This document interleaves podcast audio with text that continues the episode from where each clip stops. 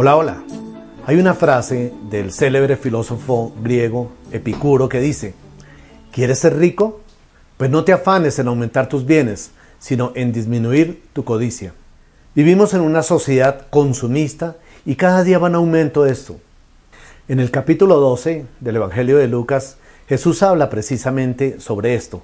Se encuentra hablándole a la multitud y dice, versículo 15, Tengan cuidado, advirtió la gente, absténganse de toda avaricia. La vida de una persona no depende de la abundancia de sus bienes. Entonces les contó esta parábola. El terreno de un hombre rico le produjo una buena cosecha.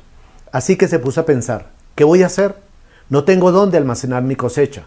Por fin dijo, ya sé lo que voy a hacer.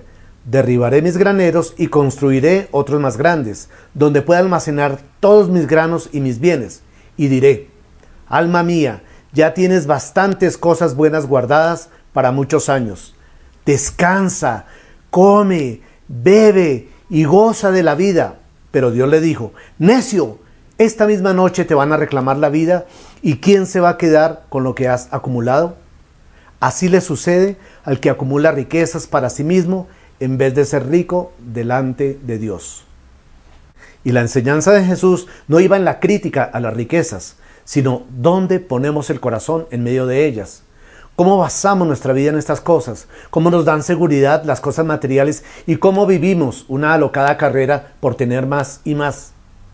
Y este hombre, el de la parábola, pretendía tener el control de sus bienes guardándolos en un lugar más grande y con esto asegurar el disfrute y la tranquilidad de sus días. Pero ciertamente Jesús nos muestra que no tenía control ni sobre su vida, ni sobre sus bienes, y mucho menos sobre el futuro. De este mundo cuando partamos, no podremos llevarnos absolutamente nada, pero sí dejar un, legado que perdure.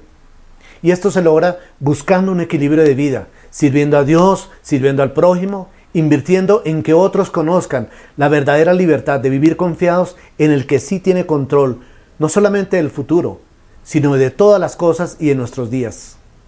Trabajar y obtener dinero para mantener la familia y disfrutar está bien, es importante, pero no es lo urgente.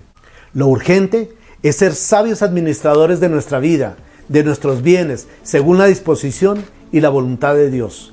Un abrazo. Disfruta de más reflexiones en nuestro canal de YouTube. Suscríbete y activa la campanita de notificaciones.